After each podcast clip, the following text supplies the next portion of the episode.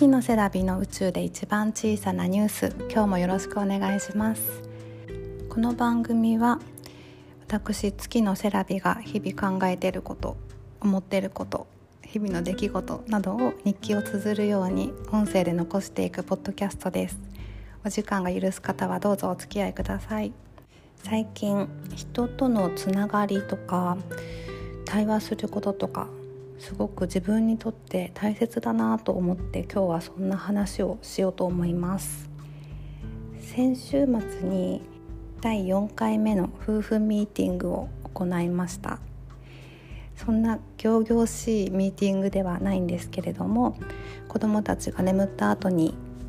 日々考えてることをお互い話したり先月の嬉しかったこと楽しかったこととか普段思ってるけど言葉に出してはちゃんと言えてないお礼の言葉を伝えたり今月一緒に経験したいことだったり子どもたちの話とかをするという、まあ、夫婦ミーティングです。これはボイシーで自分進化論という番組を配信されている星渉さんという作家さんの本の中で紹介されてたものなんですね。99.9%は幸せの素人という本を読んだ時にあ真似したいなと思って4ヶ月前に始めた我が家の新しい習慣ですね。この時間を持つようになったのは子どもたちが今1歳と3歳で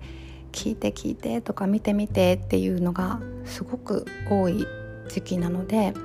その子どもたちの声に100%耳を傾けたいねっていう私と夫の考えから、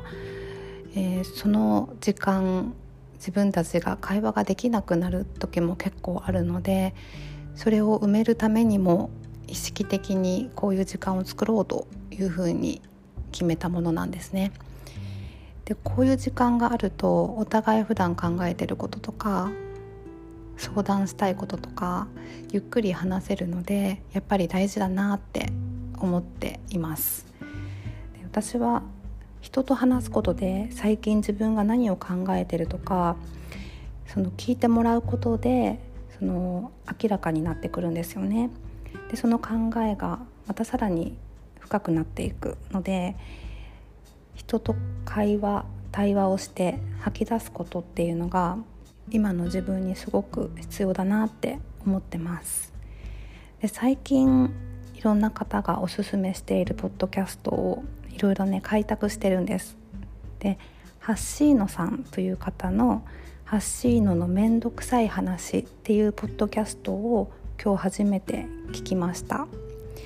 それでハッシーノさんが物欲についてお話ししてる回があって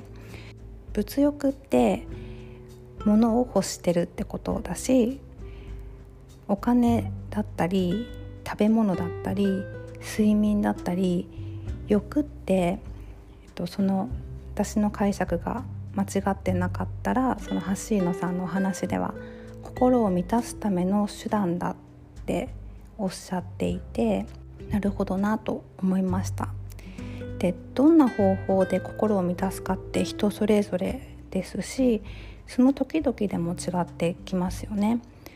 今の私はやっぱり対話とか、うん、人とのつながりとか人以外にもいろんなこととのつながりで心が満たされてるなって思いましたこの前もお話しした空海の言葉の本で「腹をくくれば道は開ける煩悩和尚の人生を変えた空海の言葉」という本を最近読んだんですけれども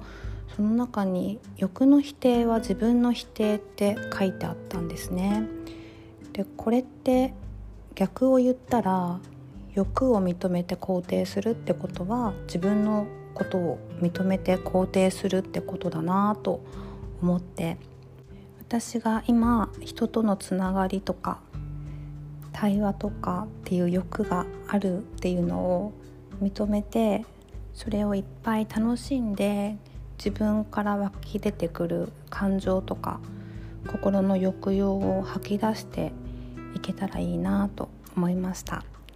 こんな欲が持てるのもこのポッドキャストを聞いてくださっている方々のおかげだなと思っていますので皆さん本当にありがとうございます。これからもよろしくお願いします。ではまた明日もアップします。お楽しみに。バイバイ。